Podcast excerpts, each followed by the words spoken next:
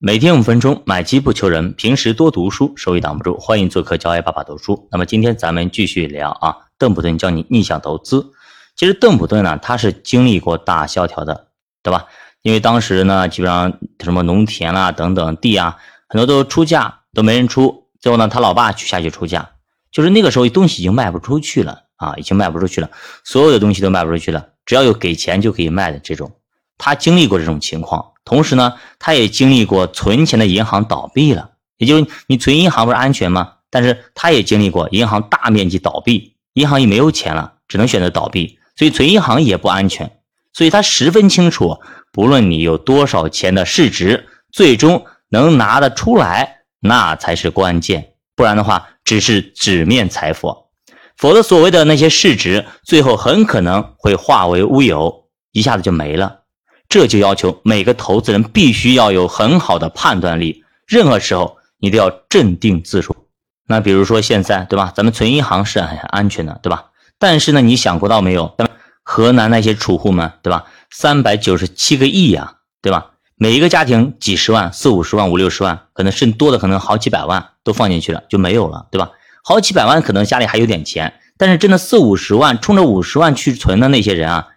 那么这些钱真的可能就是他们家所有的存款了，所以真的很可怜啊，蛮可怜的。所以说，任何时候我们都要注意风险，一定要注意风险，不要以为怎么样怎么样，你以为的并不一定是你以为的，你要看到的并不一定是你想看到的，有可能是别人想让你看到的。比如说这一次，为什么那么多人都存了五十万上下的金额？大家明白吗？真的明白吗？我告诉大家啊，大家为什么敢在这么三六零平台、什么度小满等等这些网贷平台去存银行的存款，不就是冲着上面写那五十万的银行存款保险吗？我告诉大家，很多人就是因为看到了这个才存的。所以说，你看看没有？所以什么时候都要小心，小心再小心，这就是一个骗局啊！那些真的能想出来用五十万存款保险来诱骗人的。这个人啊，真的太坏太坏了啊！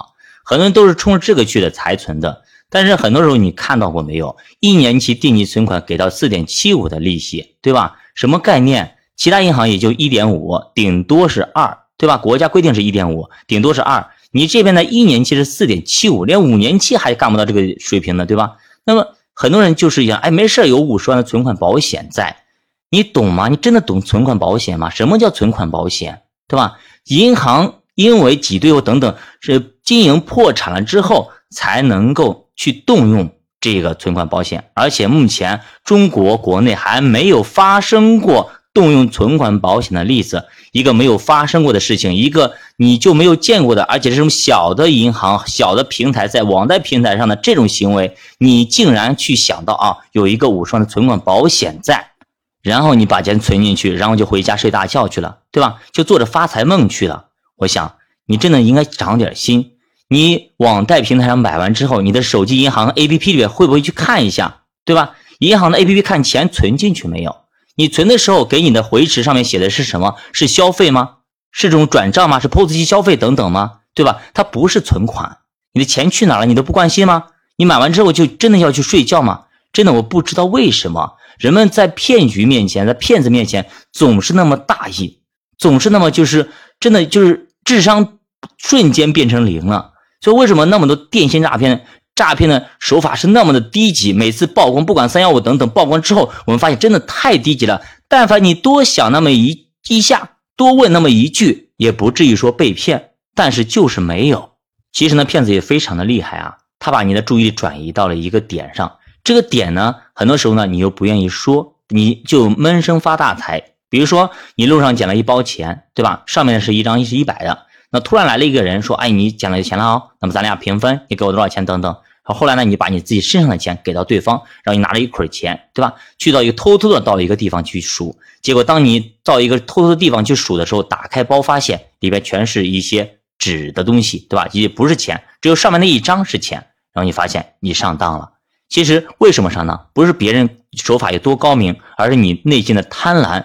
才造成了你的损失，这也就是我们说啊，你永远无法赚到你认知以外的钱的道理啊！你真的无法去赚到你认知以外的钱，即使这个财富给到了你，你也无法承受。就像比如说，你一你是一个小碗，对吧？这个时候给你一桶水，要给到你一桶的财富给到你，这个时候你顶多顶多也只能够接受一小碗的财富，这叫认知。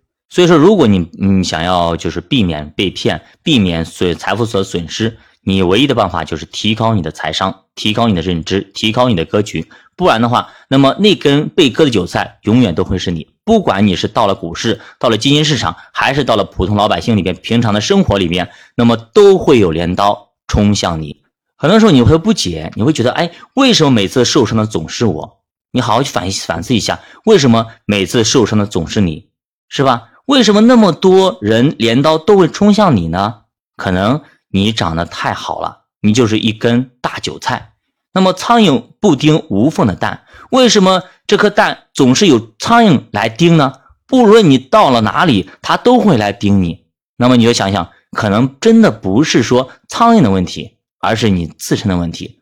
我们我们能改变的，可能只有我们自己。我们并不能改变苍蝇，也不能改变这个环境。我们能改变的只有自己。所以说，都增加一些自己的高度、自己的认知度、自己的格局，有可能对于我们来说是一件。迫不及待的事情。好的，教爸的书陪你一起慢慢变富。我们下节再见。